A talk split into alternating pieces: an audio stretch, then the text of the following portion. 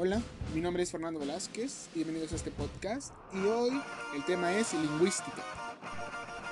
Comenzaremos a definir la lingüística.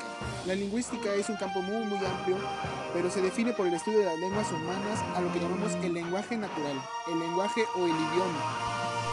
La lengua es definida por Saussure como parte esencial del lenguaje, que a su vez es un producto social con la facultad del lenguaje y es un conjunto de convenciones necesarias adoptadas por el cuerpo social que permiten el ejercicio del lenguaje en los individuos. La materia de la lingüística que distingue Saussure está constituida en principio por todas las manifestaciones del lenguaje humano, no solo el lenguaje correcto, sino todas las formas de expresión. Como ya lo habíamos mencionado antes, Saussure define a la lengua como parte esencial del lenguaje, y este lenguaje es un producto social que tiene un conjunto de convenciones. La facultad del lenguaje es algo natural en todos los humanos, todos la tenemos. Y ahora definiremos el habla. El habla es un acto que el individuo realiza con la facultad del lenguaje por el medio de una convención social, que es, como ya lo habíamos mencionado, la lengua. En pocas palabras, el habla es un sistema, es una lengua que es utilizado en el acto de comunicación, y este acto tiene fonías y significantes, que son siempre algo muy diferente. Ahora definiremos el signo lingüístico. El signo lingüístico no es un referente real, sino es un concepto, un concepto lingüístico. La imagen acústica no es un sonido físico, sino una huella física. Esto sucede cuando se evoca mentalmente una palabra. Por ejemplo, si mencionamos la palabra árbol, cada quien va a tener una imagen diferente de esa situación. Yo, por ejemplo, pienso en un árbol que paso todos los días en mi camino. Es un árbol muy grande, que tiene muchas, muchas hojas y tiene muchas, muchas ramas que caen. Para Saussure, el signo lingüístico es una entidad psíquica de dos caras y lo representa de la siguiente manera con significado y significante. El significado es el concepto y el significante es la imagen acústica. El signo lingüístico posee dos características primordiales. La primera es la arbitrariedad del signo. El lazo que une el significado y el significante es arbitrario. La arbitrariedad del signo se podría objetar con la existencia de onomatopeyas y exclamaciones. Estas son imitaciones aproximadas al lenguaje. Por ejemplo, la onomatopeya del ladrido de un perro en francés es wa, wa y en español es wow wow. El signo lingüístico tiene una estructura.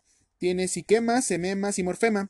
Un siquema es la unidad del ámbito de las referentes psicoculturales.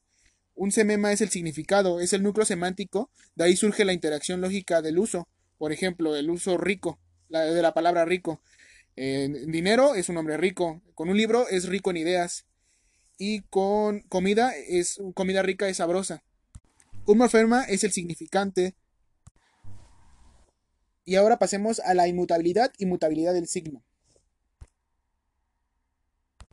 Inmutabilidad. Saussure menciona que si con relación a la idea de representarlo, el significado, el significante aparecerá como elegido libremente. Esta relación es considerada arbitraria.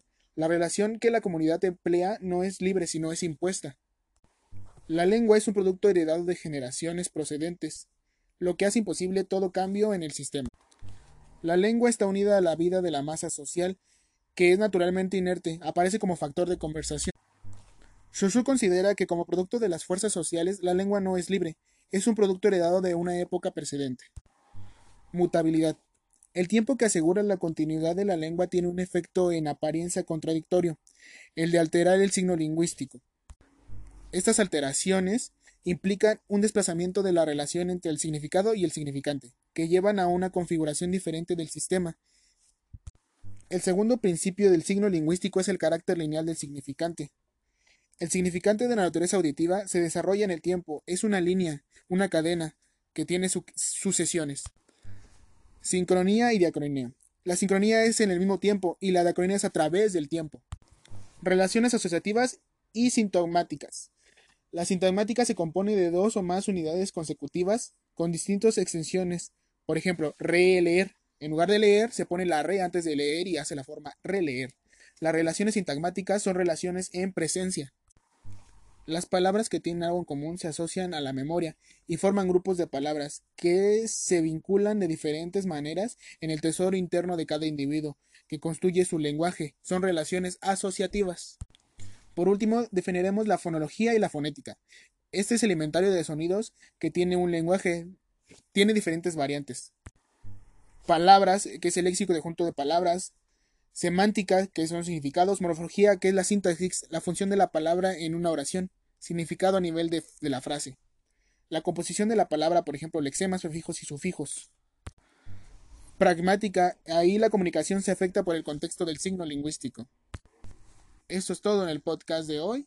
Espero hayan entendido algunas referencias lingüísticas y nos escuchamos en una siguiente emisión. Bye.